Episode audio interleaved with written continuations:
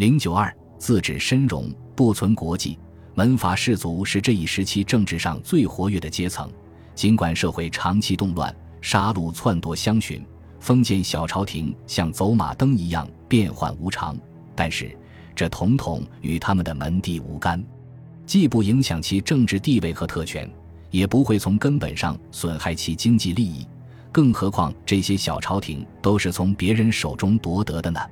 因此，他们无需为之效忠，而把君臣的名分。国家的存亡看得无足轻重，门阀士族惯于见风使舵，大搞政治投机，谁得势就投靠谁，很少有人把国家和人民利益放在心上，而完全以个人、家族利益为转移。他们往往朝为魏臣，夕为晋宦，或朝使刘宋，西观萧齐，反复无常。曹魏时，河东魏冠、裴秀、陈国何曾、太原王审。荥阳郑冲、颍川荀等一批大族，父兄子直荣显于朝。当司马懿得势时，这帮人又都反过来捧他；司马懿死后，这帮人又继续聚集在司马师、司马昭兄弟周围。王审、王业甚至不惜卖主求荣，使魏帝曹髦倾遭杀身之祸。西晋王朝建立后，他们一个个摇身一变，又都成了新朝的左命元勋、开国功臣，无不淤青托子。自此以后，大族莫不如之。如晋末刘裕得势，王弘、王谭守、谢惠等人都聚集到刘氏周围。刘裕欲向朝廷求酒席，王弘即奉旨朝廷，使刘裕如愿以偿。宋末萧道成位高权重，王谭守之孙王翦趋炎附势，谄媚地说：“功高不赏，古来非一，以攻今日地位，欲北面居人臣可乎？”乃与王晏。楚渊等人专心奉事，萧道成代宋酒后谓群臣曰：“卿等并宋氏公卿，亦当不言我应得天子。”楚渊答曰：“陛下不言臣不早失龙颜。”意思是说，我早就看出陛下是真龙天子了。无耻之态跃然纸上。齐末萧衍专权用事，沈约、范云、王亮、王志等人同心拥戴。直至梁末，陈霸先由韩人崛起，执掌朝中大权；王通、王阳等人又争相归附。北朝郡姓不具备左右皇权的条件，故情况又当别论。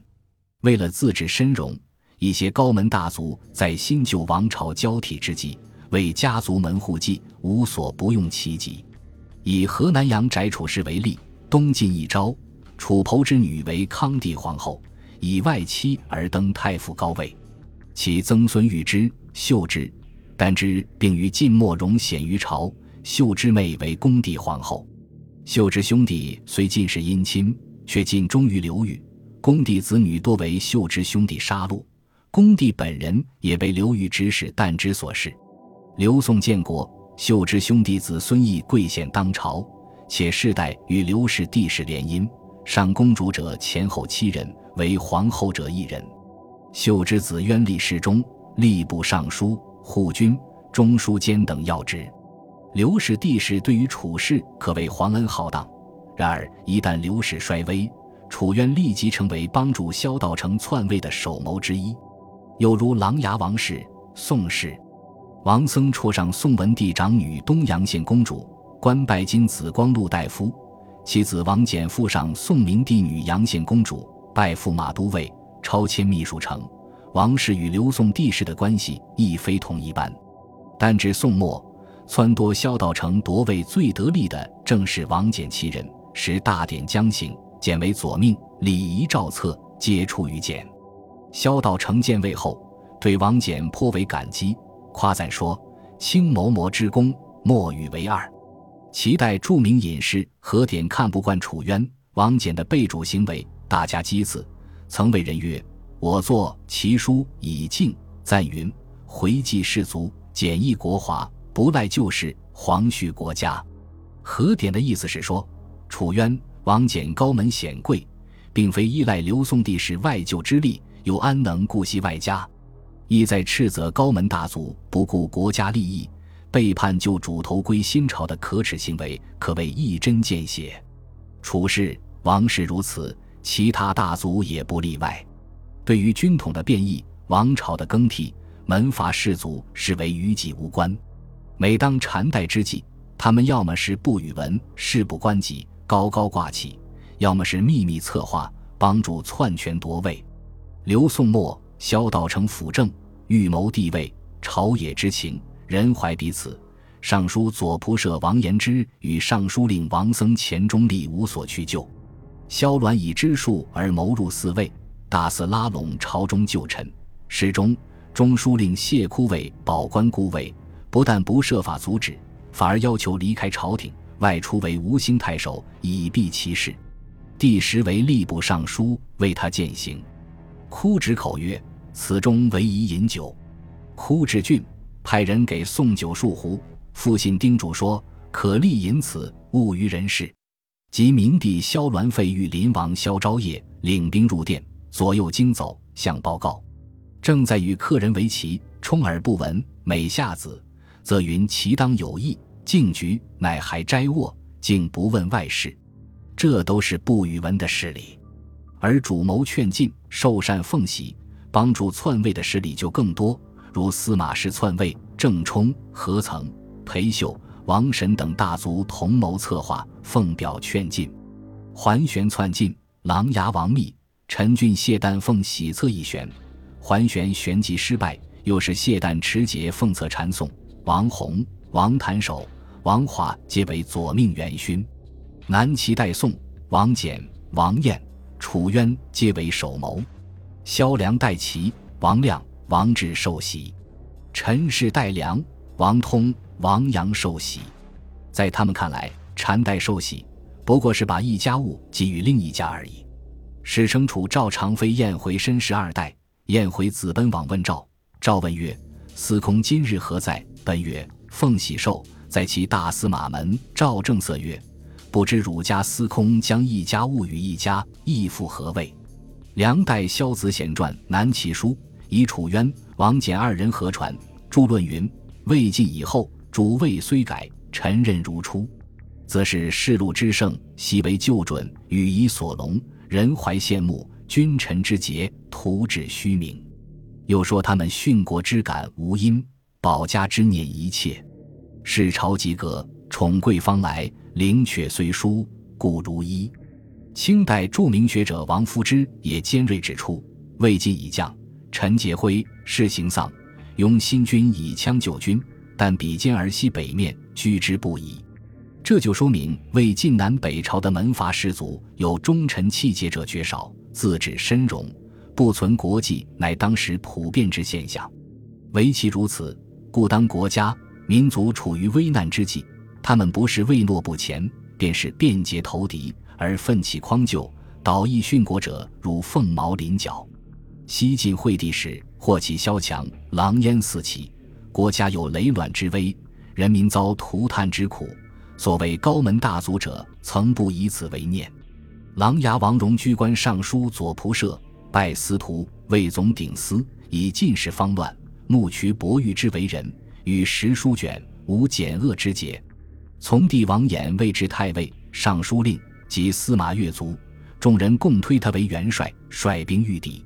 当此危难时刻，他始而极力推辞。继而畏敌如虎，致使二十余万晋军主力遭石勒围歼，全军覆灭，积尸如山。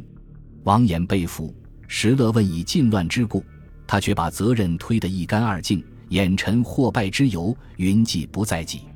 又自说少不与世，欲求自勉，并趁机献媚取宠，劝石勒称尊号。面对如此贪生怕死、奴颜婢膝的无耻之徒。石勒愤怒斥责道：“君名盖四海，身居重任，少壮登朝，至于白首，何得言不与世事邪？破坏天下，正是君罪。”又感慨细之地说：“吾行天下多矣，未尝见如此人，乃使人于黑夜排墙填沙之。”唐人房玄龄传《晋书》和王戎、王衍为一传，著论评述说：“戎则取荣于世，庞伟获财。”衍则自保其身，宁论踪迹。琅琊王氏是西晋最为显赫的高门大族，其苟容处世，自保其身，不顾宗庙社稷如此，其他大族概莫能外。后赵谋臣张斌曾对石勒说：“自将军神奇所指，衣冠之事弥不便捷。高门大族无仗节死义之道，由此可见一斑。东晋南朝偏安江左一隅，南北民族矛盾尖锐。为了维持苟安的局面，面对强敌压境的严峻形势，各封建王朝也曾组织过一些有效的抵抗。”如东晋抗击前秦、刘宋对北魏的战争等。东晋时，高门大族中的某些成员尚能发挥一时的重要作用，但人数毕竟极其有限，能如桓温、谢安者不过数人而已。至南朝，在大族中就很难看到诸氏国家的人物了，稍能为国分忧者亦难觅其人。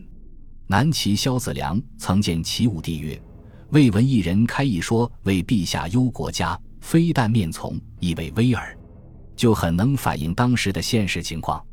梁末侯景举兵向阙，国家岌岌可危，使四方征阵率兵入援者三十余万，然号称秦王，却千言做事莫有斗志，自相超夺而已。且不说萧良宗室内自相屠，骨肉相吞，若柳仲礼、柳敬礼。杨鸭人等握有兵权的大族代表人物，已抹不开影响贼。后期参与平定侯景之乱的王僧，便也曾屈膝于景。至如王谢等第一流高门，竟不见一人舍生以救君王者，而能捐躯殉节，仅杨侃、韦粲、姜子衣、张胜少数几人而已。正因为如此，侯景才得以步骑八百顺利渡江，势如破竹，横行江左前后达五年之久。致使江南社会遭受到东晋南朝以来最严重的一次毁灭性破坏。清代史家赵翼认为，江左所谓高门大族者，不过雍容令仆、群姬向高、求如王导、谢安、注视国家者，不一二数也。次则如王弘、王谭守、楚渊、王翦等，于是推迁为兴国左命，以自保其家世，虽自朝隔异，而我之门第如故。亦是为世家大族迥异于庶姓而已，此江左社会习上之极弊也。